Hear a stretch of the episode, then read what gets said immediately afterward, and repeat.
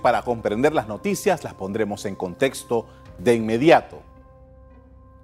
Hace semana y media, Panamá reingresó a la lista gris del Grupo de Acción Financiera Internacional GAFI. Esta lista identifica a los países con deficiencias para prevenir el blanqueo de capitales y el financiamiento del terrorismo. Veamos qué ha sucedido. Panamá ya ha estado en esta lista entre 2014 y 2016. El GAFI pidió al país el cumplimiento de 40 recomendaciones técnicas y 11 de efectividad que habían sido sugeridas. Aunque el organismo reconoció algunos progresos, siente que aún hay elementos en los que Panamá debe esforzarse más. Temas como reforzar y hacer efectiva la cooperación internacional, la asistencia legal mutua y la regulación y supervisión de las actividades y profesionales y profesiones, perdón, no designadas están entre los puntos señalados por el GAFI. Revisemos otros puntos que están pendientes de cumplimiento por parte del país. Panamá se compromete a fortalecer la evaluación nacional de riesgo, financiamiento del terrorismo y el delito fiscal a identificar a los remitentes de dinero sin licencia en el sector no financiero y asegurando sanciones efectivas. Asegurar la verificación y actualización de la información del beneficiario final y fortalecer mecanismos eficaces de monitoreo de entidades offshore asegurar el uso efectivo de los insumos generados por la unidad de análisis financiero y demostrar mayor capacidad para investigar el lavado de dinero que involucre delitos fiscales extranjeros. En su discurso de toma de posesión, el presidente Laurentino Cortizo anunció que creará la Unidad para la Competitividad de los Servicios Internacionales.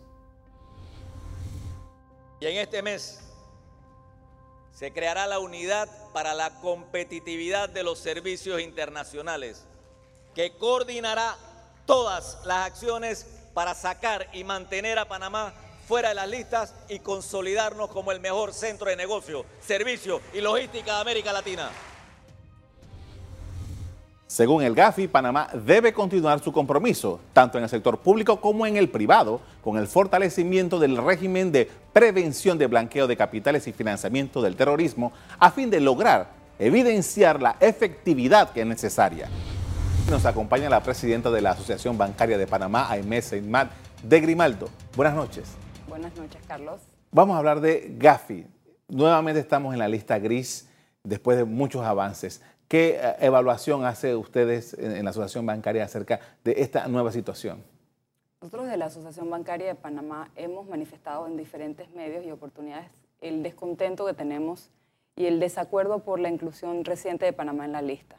Y nuestro desacuerdo se basa en hechos claves y concretos. Nosotros tenemos que recordar que desde la última inclusión de Panamá en la lista en el 2014, el país y el sector privado y la banca en particular ha trabajado de manera muy disciplinada en fortalecer el marco jurídico de Panamá, en fortalecer la normativa. ¿Para qué? Para trabajar en pro de la transparencia y la protección del sistema financiero. Nosotros tenemos que recordar que al momento de salir en febrero del 2016, la salida de Panamá en ese momento de la lista obedece a todas las leyes que había trabajado el gobierno de la República, podemos recordar puntualmente quizás la ley 23 del 2015, que fortalece todo el marco de prevención. Y desde el 2015 hasta el 2019 Panamá ha venido trabajando continuamente en fortalecer el marco jurídico. Se han aprobado más de seis leyes, se han implementado más de 20 acuerdos que regulan y afectan principalmente al sector bancario. Todo esto con miras a trabajar mucho más acorde con los estándares internacionales y en pro de la transparencia. Entonces, nosotros realmente rechazamos la inclusión del país en este momento en esta lista. Creo que desconoce los esfuerzos, pero, pero creo que lo más importante en este momento es acompañar al gobierno de la República de Panamá en que podamos todos como país afrontar los acuerdos a los que nos hemos comprometido y muy importante trabajar en una hoja de ruta de mediano plazo que nos permita salir de esta lista, pero más importante aún, tener una hoja de ruta clara que nos evite nuevamente estar en situaciones de inclusiones de listas. Hablamos ahora de Gafi, pero más adelante podemos hablar de listas de la Unión Europea, luego podemos hablar de OECD y creo que Panamá lo que requiere realmente es tener una hoja de ruta de mediano plazo que, que a todos nos, nos haga sentir nos permita tener un norte muy claro de dónde estamos, cuál es nuestra estrategia competitiva y cómo nos posicionamos con los organismos internacionales y mantenemos protegido nuestro sistema financiero. Justamente hablando sobre hoja de ruta, la semana pasada hubo una reunión de la Asociación Bancaria con el presidente, en ese momento presidente electo, eh, viendo la posibilidad de establecer una política para enfrentar esta, particularmente esta de la lista del GAFI. ¿Qué se pudo eh, lograr en esa reunión? Nosotros estamos muy complacidos de la apertura del nuevo gobierno para afrontar este tema de manera, de manera coordinada y como país. Nosotros realmente reconocemos la, la voluntad del presidente Cortizo de habernos acompañado en ese espacio con miembros de su gabinete, en donde nos puedo compartir primero la relevancia que tiene este tema para el país, la seriedad y el compromiso que se tiene para mantener la transparencia en los más altos estándares y tener a nuestro sistema financiero y a nuestra economía protegida de, del uso indebido de nuestros, el uso indebido de nuestro sistema para, para operaciones de, digamos, en este caso, de, blanqueo de capitales o de financiamiento del terrorismo. En esa reunión tuvimos la oportunidad de escuchar de la, de la voz del presidente la creación de una unidad de servicios financieros que va a trabajar de la mano de, de la banca en particular y de los otros sectores no regulados, no financieros, ¿Para qué? Para, para poder tener claridad de cómo vamos a abordar los compromisos a los que Panamá se ha comprometido para tener la certeza de que en 11 meses y medio salimos de esta nueva lista. Es importante mencionar que la lista eh, reconoce, en esta ocasión, en junio, se reconocen los avances que Panamá ha hecho en el sector bancario. El sector de la banca no es uno de los puntos que se señala como, digamos, áreas de oportunidad. En esta ocasión, la lista que tiene 14 recomendaciones mayormente señala eh, sectores que están regulados bajo la intendencia de sujetos obligados no financieros. y allí, exacto, está el tema, por ejemplo, hay 14, pero pudiéramos hablar de algunas en particular que son de, relevancia, digamos, se menciona de manera puntual eh, la obligación. Recordemos que esta evaluación también mide, mide efectividad en el marco, entonces no es solamente tener las leyes, es demostrar que hemos sido efectivos en la implementación de dichas leyes. Es importante que en Panamá hayan investigaciones y condenas asociadas a, al delito de blanqueo de capitales y al delito de elevación fiscal. Esa fue la última ley que se aprobó, la ley 70 de este año, y que es importantísimo que podamos demostrar como país que son leyes que en efecto se implementan y son efectivas. Hay otro tema que en las recomendaciones se menciona con, con mucha relevancia, y tiene que ver con las profesiones que mencionabas y asegurarnos que las profesiones, por ejemplo, podemos hablar en el caso de los abogados, que es una de las profesiones que está bajo el alcance de la intendencia de sujetos obligados no financieros, es importante la, dinámica de, revisión de, del debido reporte y registro de los beneficiarios finales, las debidas inspecciones basadas en el riesgo que representan cada una de estas firmas se menciona de igual forma la necesidad de tener una evaluación basada en riesgo en sectores que son altamente generadores de efectivo, como lo puede ser la zona libre o el sector de la construcción. Eh, se habla también de la necesidad de ir abordando, Panamá tiene, tiene pendiente abordar el tener un repositorio de, de beneficiarios finales. Hay distintos mecanismos que han usado distintos países. Costa Rica recientemente nosotros tuvimos la oportunidad desde la Asociación Bancaria de participar en una reunión en Washington para, con los bancos de Centroamérica y Costa Rica expuso el modelo que va a implementar en enero del 2020. Bahamas tiene otro modelo, pero Panamá también tiene pendiente la tarea de llevar adelante cómo plantea abordar la, eh, la, necesidad de crear un registro de beneficiarios finales que lo que permite es facilitar el intercambio de información y el acceso a la data en los casos que se investiguen. E, esos son, esos son los elementos que puntualiza el GAFI. Efectividad, intercambio de información, que haya eh, celeridad, quizás no celeridad, pero que haya efectividad. en que la información se entregue.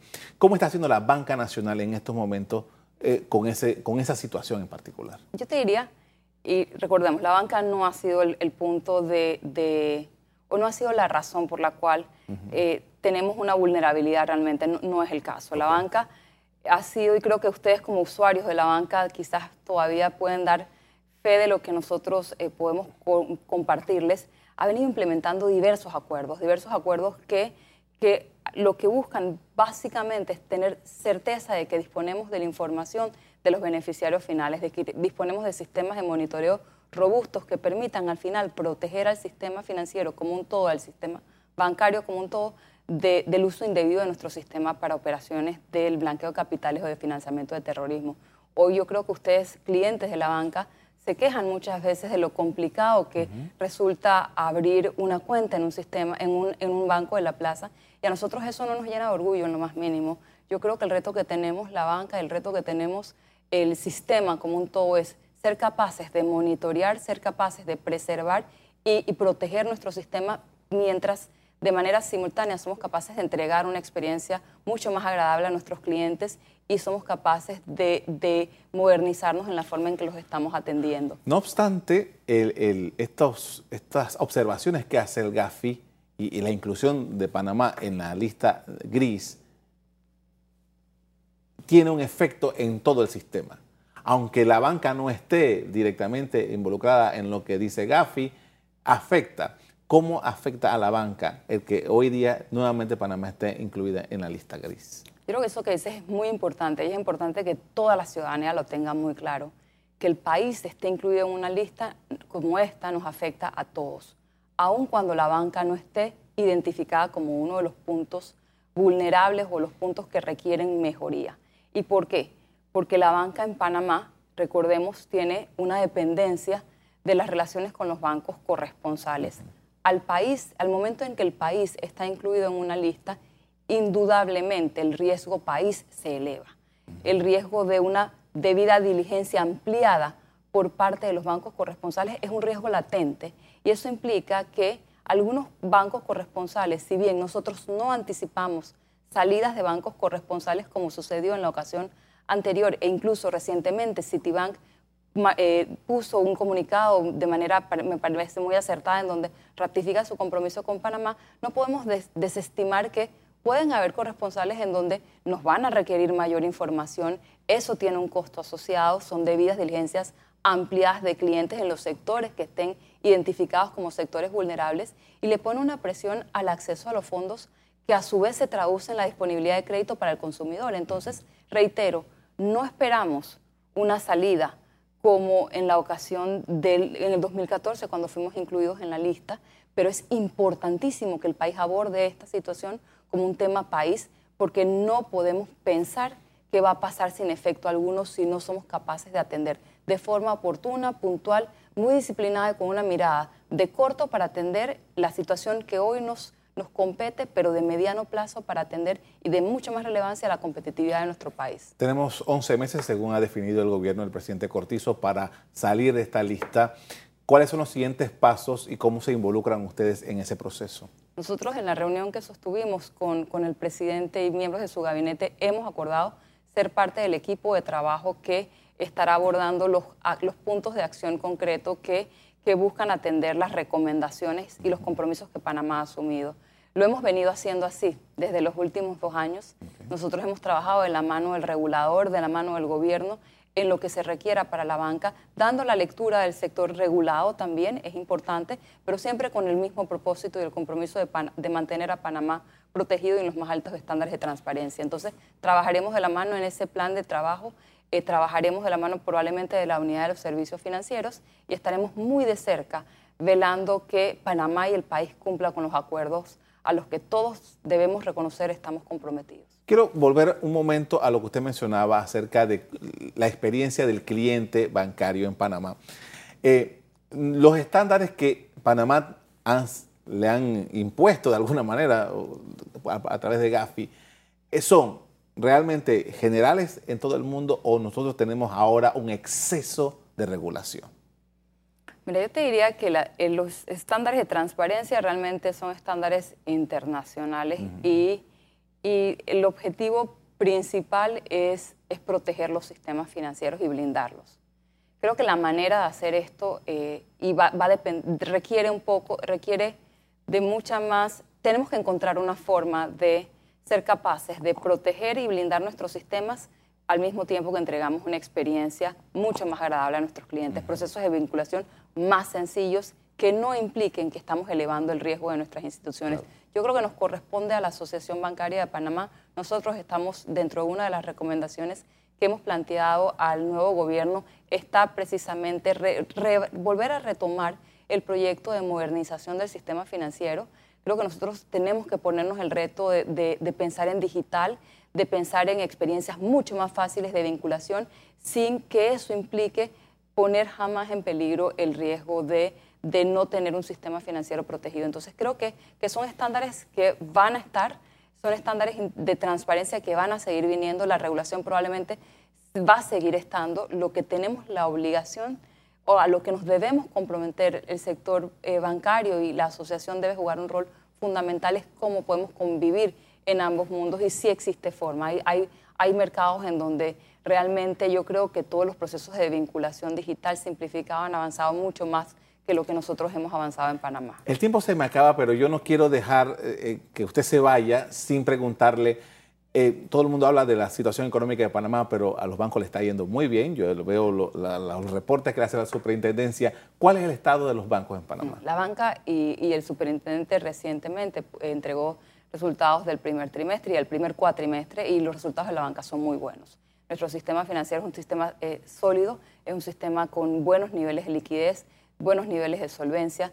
El crédito, en efecto, está, digamos que presenta un ritmo de crecimiento desacelerado con, comparado con periodos anteriores, pero es un sistema financiero que está bien preparado para acompañar el compromiso que ha asumido el gobierno de reactivar la economía. Recordemos que el sector financiero representa aproximadamente 8% del Producto Interno Bruto, o sea que es un factor fundamental para la reactivación de nuestra economía y debemos estar en capacidad y lo estamos. Sin embargo, no quiero, no quiero eh, dejar de recordar, estas listas, si bien no nos afectan hoy porque no, hemos, no anticipamos esta salida eh, de corresponsales que te decía al principio, no podemos permitirnos que, que permanezcan en nuestra mesa de discusión constantemente porque indiscutiblemente le restan competitividad a nuestro sistema financiero y nos restan la capacidad de poder acompañar a nuestros consumidores y seguir generando el crédito que necesita nuestra economía para que haya una reactivación genuina. Muchísimas gracias, ha sido súper interesante. Bueno, 11 meses es el plazo que se ha puesto el nuevo gobierno para salir de las listas grises. Ojalá que lo puedan lograr.